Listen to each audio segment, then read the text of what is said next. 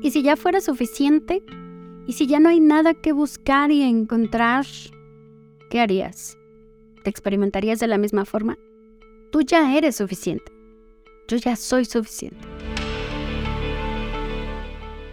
¿Cuántas veces has iniciado tu día sintiendo que lo que haces no es suficiente y que tienes que esforzarte cada vez más? Esta era una pregunta muy recurrente en mi vida. Y al mismo tiempo me llegaba la siguiente pregunta. ¿Y no será acaso que ya soy suficiente pero no estoy sabiendo cómo reconocerlo?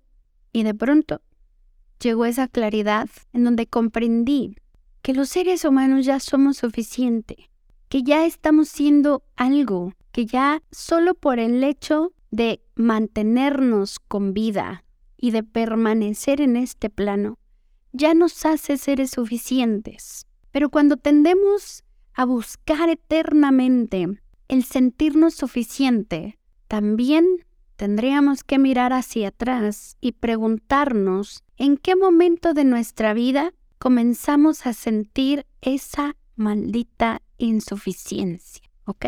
Cambiemos el maldita por el bendita. ¿En qué momento de nuestra vida comenzamos a sentirnos insuficientes? Seguramente, si echas una miradita hacia el pasado, es muy probable que encuentres historias de tu niñez, de tu adolescencia, en donde papá y mamá esperaban algo de ti, que estudiaras X carrera, o que te parecieras a alguien, o que siguieras los pasos de algún integrante de la familia a la cual se le admiraba. Cuando tú decidiste que esa no era tu forma de vivir y comenzaste esta búsqueda y este encuentro con lo que realmente tú quieres y te gusta, debemos asumir que en esa elección se va a ir despertando poco a poco este sentimiento de siempre falta algo. ¿Y qué crees? Justo esa sensación de que falta algo es lo que nos hace caminar, lo que nos hace seguir, lo que nos hace seguir en el encuentro de nosotros mismos. Porque imagínate, si lográramos llenar nuestros vacíos, ya no habría forma de darle sentido a la vida, porque ya no nos haría falta nada. Pero no nos confundamos, esto no tiene nada que ver con conformismo. Esto está relacionado a la aceptación de que el vacío siempre va a estar allí.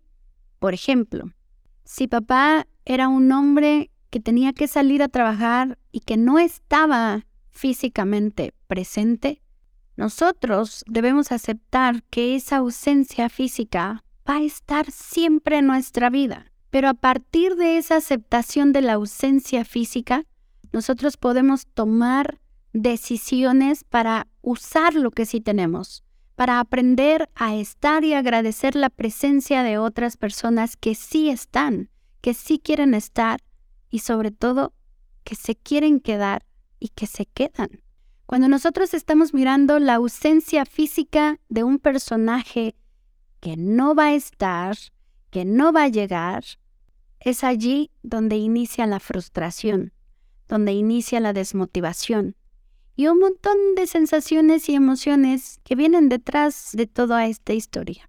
Cuando tú comprendes que el vacío es parte de tu vida y que el vacío va a estar contigo y que es parte de ti, en ese momento te garantizo que vas a encontrar una lucecita al final del túnel y que el vacío puede ser hasta tu motivador principal para continuar.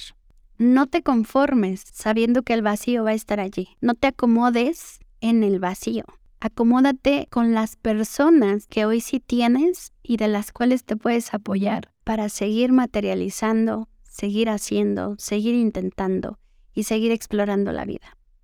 Al final, la insuficiencia es lo que nos está mostrando, la capacidad que tenemos para explorar nuestra propia vida, desde los vacíos que hoy sabes que existen y que siempre van a estar en ti.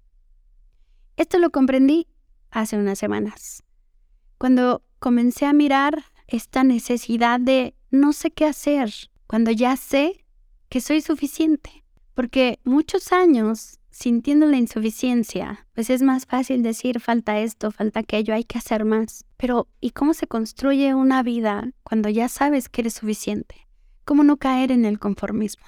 Esto te lo comparto en un próximo episodio. Espero que este episodio te haya hecho reflexionar un poquito. Nos escuchamos en el próximo.